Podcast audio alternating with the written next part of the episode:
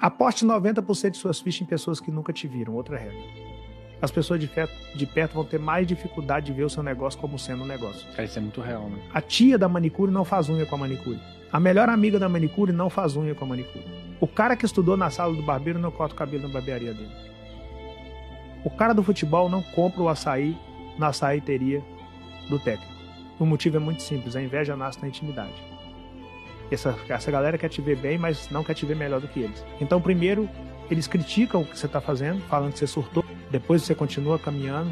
Eles diminuem a crítica pelo seu resultado, você continua caminhando, mas ainda assim eles não compram na sua mão.